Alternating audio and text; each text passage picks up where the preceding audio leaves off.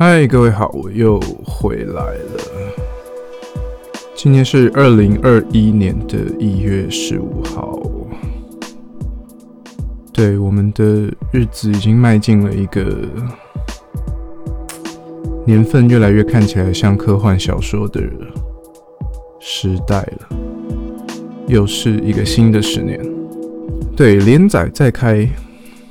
本节目连载再开，本来其实中间以为我很可能就会再也不录这个节目了，但 Here I am，其实会想要再录，也不过就只是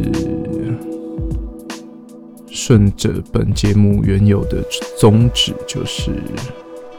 想要记录我的想法，还有我的生活，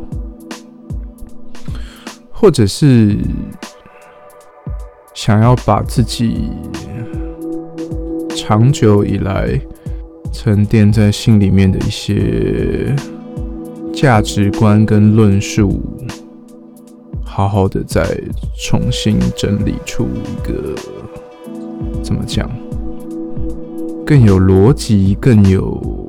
结构的一个表述吧，干讲的这么文绉绉啊，不就是想要把想法好好整理一下啦？说实在的，对，没办法，从小就知道自己是其实是会想很多的人，嗯，对，然后非常刚好的有这个个性跑来做，说是说做音乐制作了。但应该，或者是可以说，艺术创作，嗯，也是算一种吧。声音嘛，影像嘛，不就是也是一种？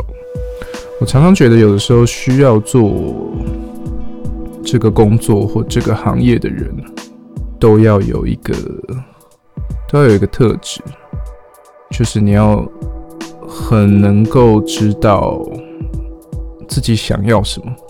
讲简单一点，可能就是很能够分辨什么是你的美好跟不美好，什么是美的，什么是不是美的，什么是你的天堂，什么是你的地狱，就是你不论对任何一个事情，任何一个。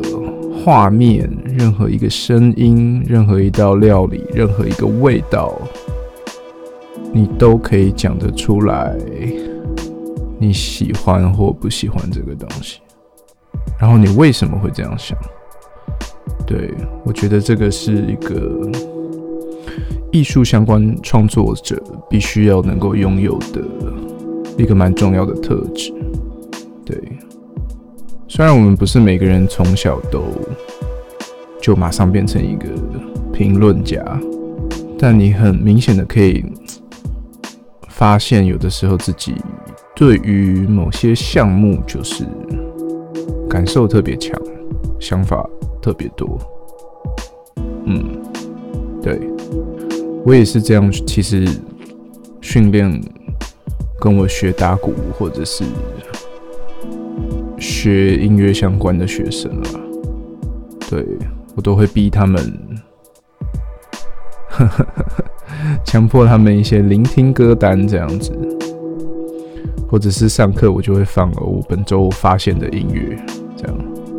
我也不强迫他们都一定要喜欢，但是我强迫他们要发表感想，强迫他们评分了，然后要训练他们可以讲得出为什么你这样觉得。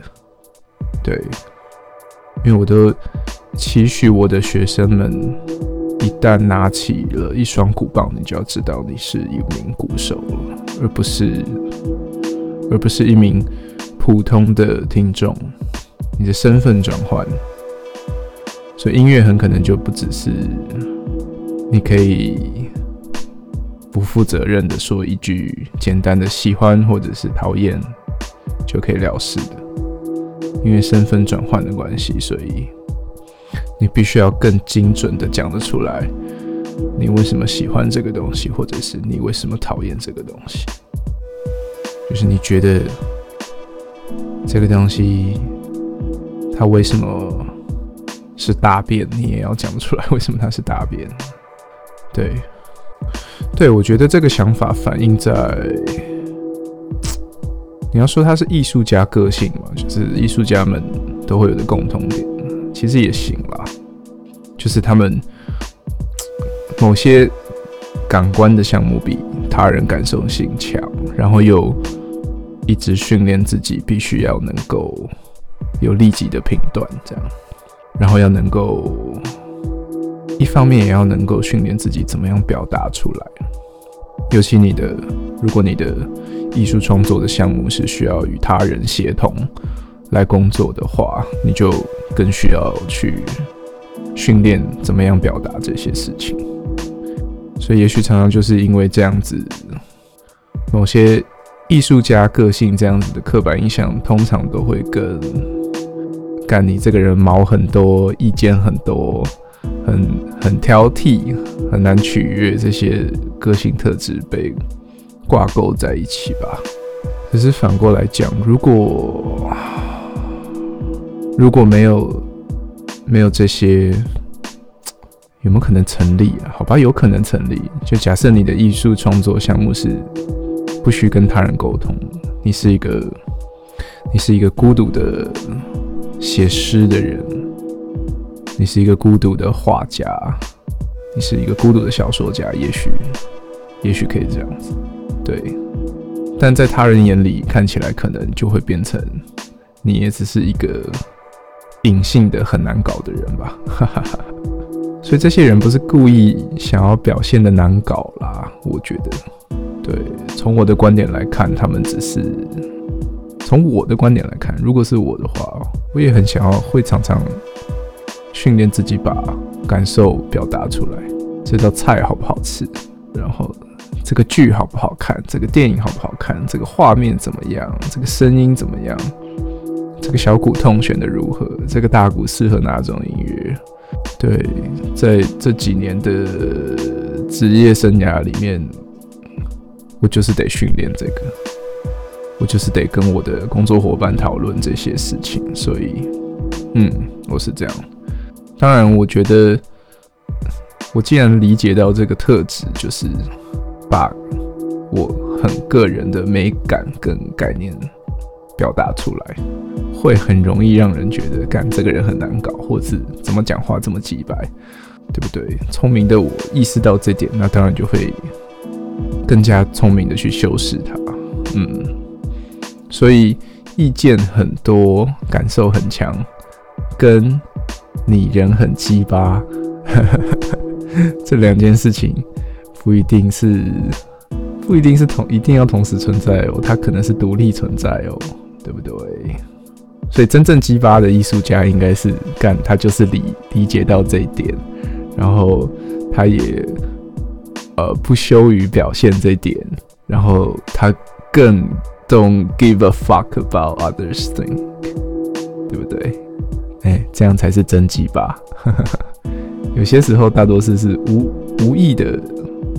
无意中透露出的艺术家的激发特质，嗯，这种人就嗯稍微比较值得原谅一点。对，不过我的目标都不是这个，我希望可以成为一个啊，我希望可以成为一个品味很忠于自我，然后又精准表达的人，然后又表达的让人感到舒服，嗯，这样子，哈哈，嗯。想起来好像有点困难，不过挑战中，挑战中。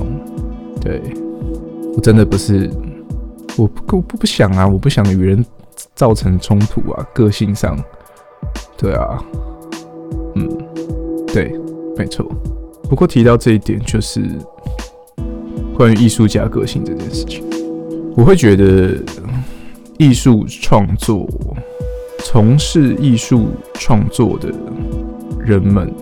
会选择他喜欢的那项，呃，艺术表达的项目。某方面来说，那个就是他唯一的表达方式。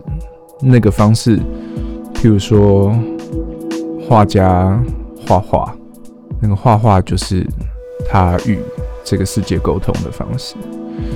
他与这个世界沟通，他开心，他不开心，他寂寞，他生气，各式各样的情绪。那个方式就是这些艺术家可以说是唯一与外界沟通的方式。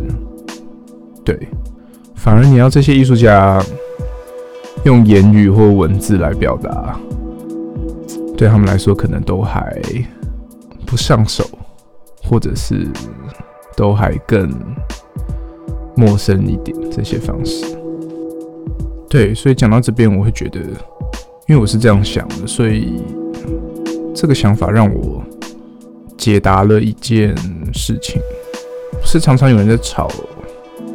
吵说：“哎呀，你做音乐的，或者你你其实不管做什么音乐，然后 hip hop 也好，摇滚乐也好，或者什么也好，音乐归音乐，然后叉叉归叉叉，这样。对，其实应该是说是音乐做音乐，或者是搞乐团这件事情教会我的其中一件事情就是，嗯，其实有很多有才华的人们，他们。”只会用这种方式来面对世界，就是他的音乐表达，他的他的音乐表达才是他唯一与这世界对话的方式。这些人都不善言辞，然后也不懂得不懂得带着怎样作秀的表情去面对他人，对，所以。你怎么能够要求这些人跟他说干没得谈？音乐就是让他是音乐啊，不要去扯些别的，对不对？你讲，如果你讲了这个话，在这些音乐家耳中听起来就好像是，哎，你不准有这种表达，因为你把他唯一表达的那个方式出口给堵住了。你叫他用讲的，或者是其他平台。他不会，他其实不会，他其实不懂，他就只懂得用艺术创作、用画画、用写小说、用写文章、写诗、写歌这些方式来面对这个世界。对，其实我觉得很多优秀的艺术家都是这个样子。所以，如果你觉得你是会，你是相信一个健康正常的。自拥有自由言论的社会的话，你应该要，你不应该不对，你不应该说出这种话，因为你把某些人唯一会的表达方式给堵住。对，你应该要让艺术表达可以是任何东西，不是只有无伤大雅，画画就是画美美的，写文章写的。充满知识含量，不得罪任何人。音乐写的总是小情小爱，没有别的话题。No，不应该是这样。对，对啊，你即便讨厌他做这样子的言论发表，但是你还是要捍卫他的权利嘛，是吧？至于发言的内容，你可以让他自行去负责啊。嗯，对，这是我的想法。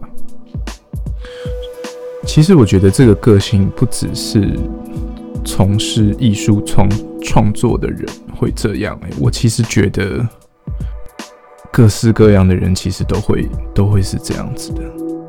就是你当你生命中找到一个你很你很珍惜，然后你很看重的一个一个项目，譬如说，嗯，铁道模型迷，他就很喜欢铁道模型啊，他就是。会很很很痴狂的，全球各地去追火车啊，拍火车照片啊，什么这样子的一个人，这样子的一个铁道宅，他的热情跟他面对世界的方式就是这个方向啊，他就是这个方式在面对他的世界，对，所以如果你要了解这种人，也不是这种人，其实这些人就是我们所有人。每个人心里心里面一定有一个看重的东西啊，不管什么项目啦，不管是艺术创作，还是器材，还是钱，还是车子，还是家庭，还是什么？随便一个项目，每个人看中的那个项目，你怎么看？你怎么样对待它？其实就相当于你透露了你怎么样面对这个世界，对不对？如果刚刚那个铁道迷，他就只觉得说：“哦，干，我觉得哪里哪里什么什么的列车就是干世界最强，没得讨论。”那你大概也可以想得到，这个人面对世界的方式其实是蛮蛮狭窄的。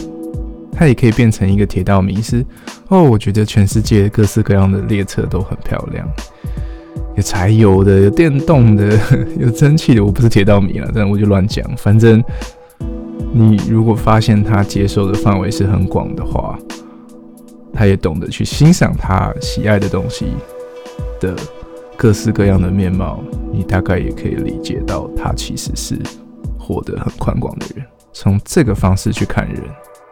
嗯，我觉得是蛮准确的。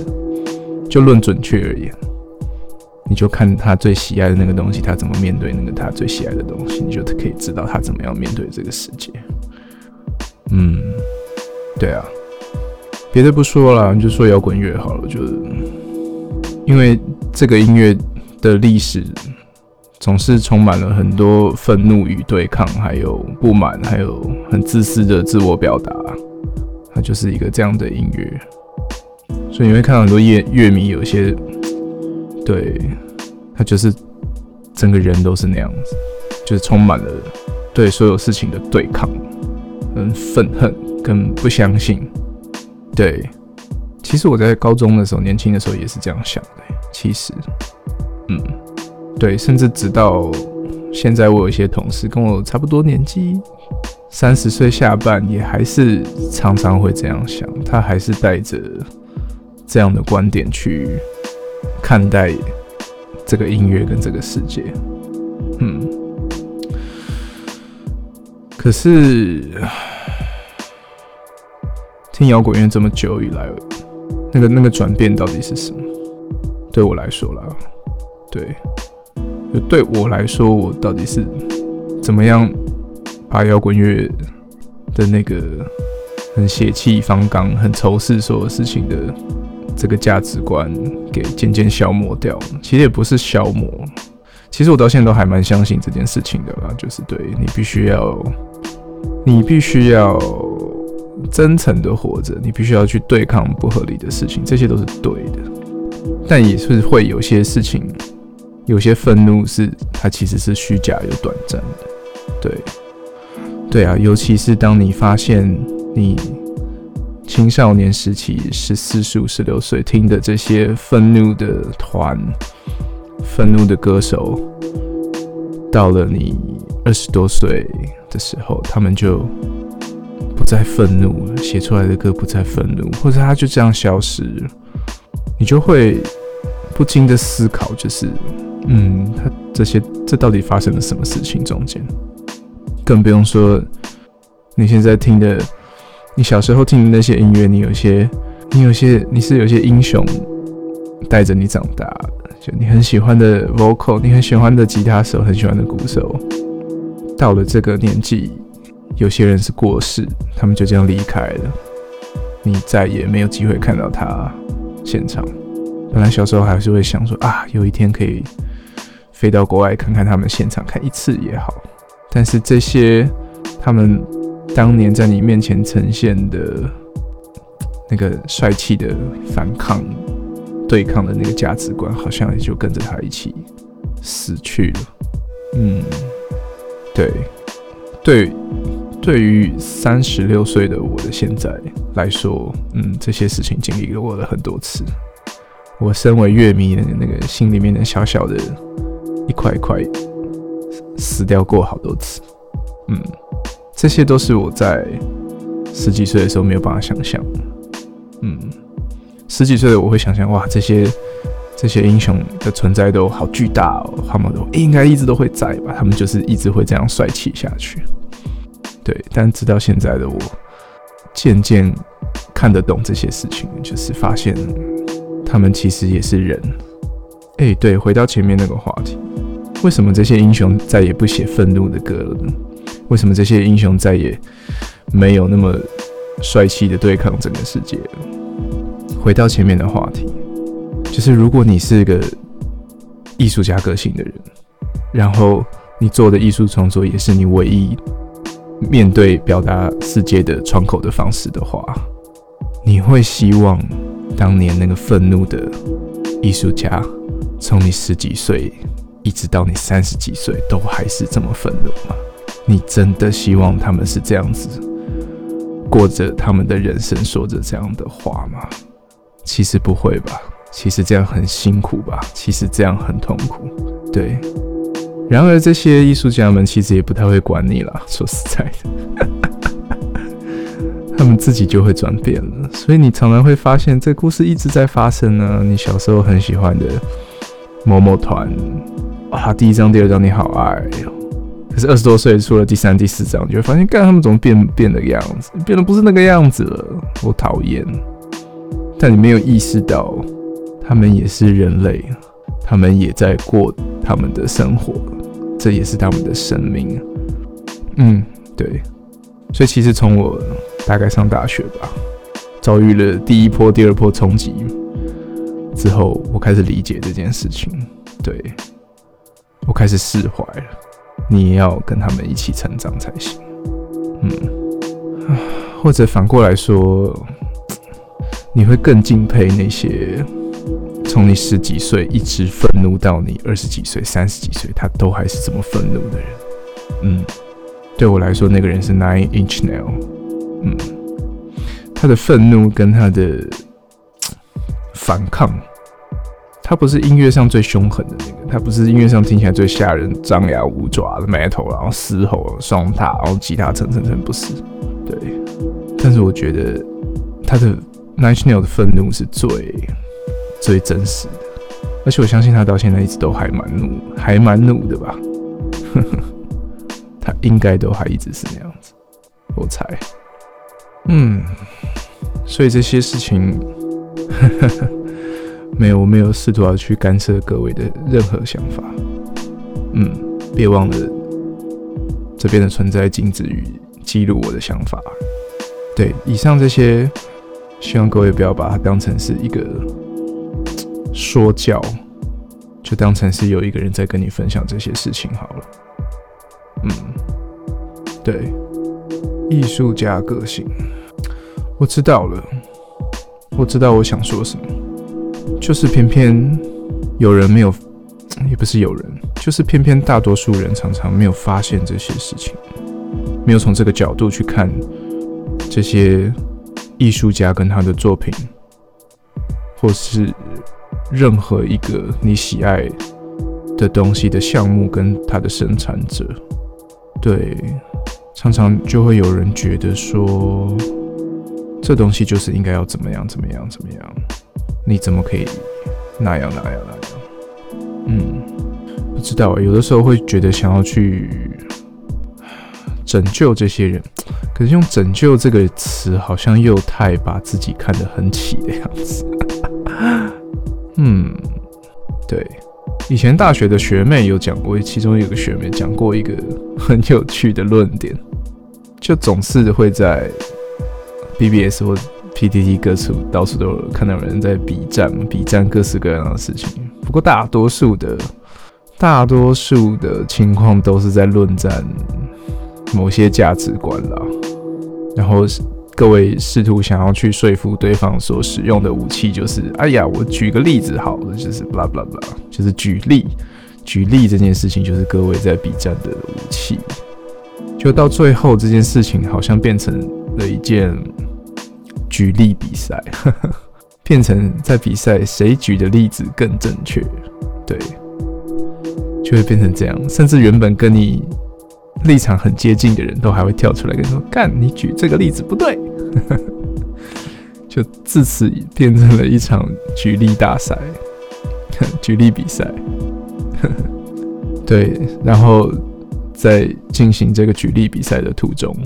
就把原本的讨论给偏离了轴心，嗯，对，变成偏离了原本要讨论的事情，然后这个举例的比赛变得变成是大家自私的展现自己的价值观的一个方法，然后越吵越没重点，就不了了之了。对，我觉得他讲的非常有道理。讲到这个论点，我个人还有一个小小的故事，也不是故事啦，它不是根本不算是个故事，就是我的观察，我曾经观察过，就是这么样的一个小故事发生在。哪里的 BBS 我有点忘记了，枫桥吧，清大的 BBS。Anyway，我忘记，我已经忘记原本两造 两造事主在吵什么。对，感觉好像就是就是什么问板上问一些人生方向巴拉巴拉巴拉这样类似吧？好像我记得应该是这样。所以呢，就是角色应该有三位 A、B、C，好吧？某 A 可能就在问板上问了，说：“哎，我觉得我现在问到碰到一个问题，有一个抉择，人生要怎样做比较好？”然后下面就开放讨论。然后某 B 呢，某 B 就跳出来说：“嗯，你这个问题，我要举个例子。他就像玩一个，他就像玩一个开放世界的一个 RPG 游戏，就身为玩家的你，必须要要要先去。”解决这个问题，然后你会得到一些线索。你应该要要就得到这个线索以后，你要想办法去去解决这个东西。所以你要完成下一个任务，然后下一个任务，然后拿到什么样重重点的物品，然后再回去找那个问题的点，然后解开下一个谜团，然后往下一步。就他的大概的举例论述是这样：就是你必须要必须要思考一下，像是游戏，然后你是游戏玩家，然后你要思考一下。该怎么样循序渐进的把问题给突破？对，所以这是 B 的论述。但某 C 呢，看了某某 C 看了某 B 的举例，他就感觉到很不爽。说：“哎，你这个什么烂举例？人生才不是游戏呢！人生才不是你觉得的做完 A，然后去做 B，然后去做 C，然后去去做完 D 以后，然后问题就会解决，按部就班。人生才没有。”攻略或者是顺序，你这个举例超烂，不对。然后他就开始发表，某 C 就开始发表说他觉得应该怎么怎么样。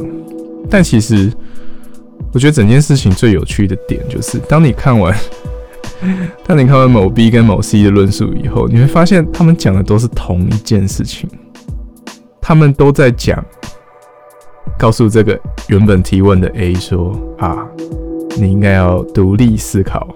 审视现在自身的状况，然后去做各种不同的尝试，这样才是健康，这样才是对。只是某 B 他可能举的那个例子，他说：“哦，开放世界游戏，他是完全以一个没有拿着攻略本的开放世界 RPG 玩家在思考这件事情，所以说了那样子的言论。他用他玩游戏的经验来举了这个例子，他是怎么样面对这个东西。”但某 C 呢，可能没玩过什么游戏，他就觉得游戏不就是线性走向吗？怎么可能会有顺序啦？人生，所以这就是整个事情，我觉得最好笑的。就明明 B 跟 C 都是想要表达同同一个论述，却因为彼此举的例子不够精确而否定了对方的论述。但其实他们终究要讲的是同一个事情。怎么会这样？怎么会这样？网络上的论述怎么老是都会是发生这件事情？所以 A 到底该怎么办？A 说不定也掉进这个陷阱里了，怎么办呢？Well，这个我不知道怎么救他。但自从我看过这些，我我很印象很深刻。我看过这个板上的笔战回文往来以后，我。自己学到一件事情，就是当对方在举例的时候，你要有足够的智慧去抓到他想要讲的真正的概念是什么。我讲的是概念哈，它是模糊的东西。对，就不要，不管你是在跟人家吵架，或是对方想要帮你，他举的例子，希望你可以，希望我可以。聪明的很快抓到他大概要讲的是轮廓是什么，我们大家都要学会这件事情，而不要太计较那个细节是什么。这样才是有效、快速的沟通方式吧？我觉得，嗯，但偏偏就是会有很多人在计较这个点。对，哎，讨论音乐跟声音更是这点好麻烦哦。大家都会用他自己的莫名其妙的形容词来形容音乐啊，那个东西，那个东西温暖一点，那个东西甜一点，那个东西亮一点。天哪，怎么办呢？不知道。如果在这个 podcast 可以给各位答案的话，我在这边干嘛？我操！唉，所以也只是一个抱怨。如果你有同感。